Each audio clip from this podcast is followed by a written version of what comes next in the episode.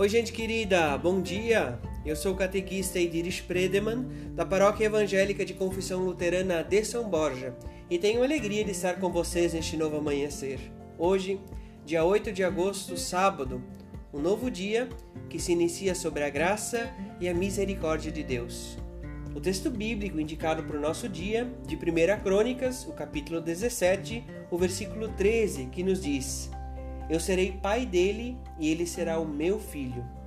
Nunca retirarei dele o meu amor, como fiz com Saul, que foi rei antes de vocês. O texto devocional para o dia de hoje é intitulado O que comprova a ressurreição. Mesmo que a fé não seja baseada em indícios ou documentos históricos, os textos bíblicos apontam para dois elementos que afirmam a ressurreição. O primeiro, o túmulo vazio, e o segundo, as aparições de Jesus. No domingo, quando foram ao local do sepultamento, as mulheres viram o sepulcro aberto e não encontraram o corpo de Jesus, conforme o testemunhado em Lucas, o capítulo 24, o versículo 1 a 3, e João, o capítulo 20, os versículos 1 e 2. É bem verdade que o túmulo vazio não comprova a ressurreição, pois alguém poderia ter tirado o corpo morto de Jesus. Por outro lado, uma tentativa de fraude poderia ser descoberta.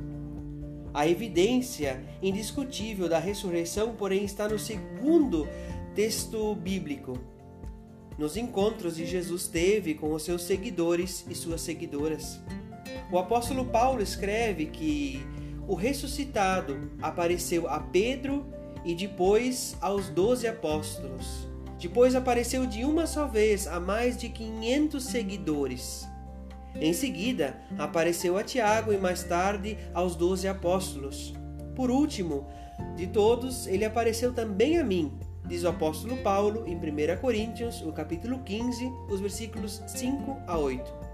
Por algum motivo, o apóstolo Paulo não cita as mulheres testemunhas da ressurreição.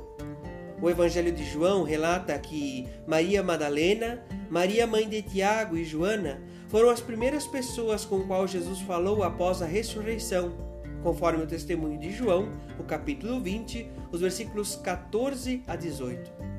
Essa tradição também está presente no Evangelho de Mateus e na conclusão do Evangelho de Marcos.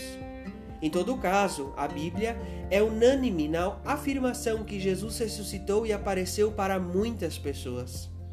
Essas aparições não foram visões, mas experiências que possibilitaram, ainda que por tempo reduzido, um novo convívio de Jesus com os seus seguidores e as suas seguidoras. Felizes as pessoas que têm fome e sede de fazer a vontade de Deus, porque eles e elas serão plenamente saciados. Que Deus guarde o seu dia, a sua família, a sua casa. Que Deus guarde a sua vida em Cristo Jesus. Cristo vive. Aleluia. Um bom sábado a todas as pessoas amigas e irmãs.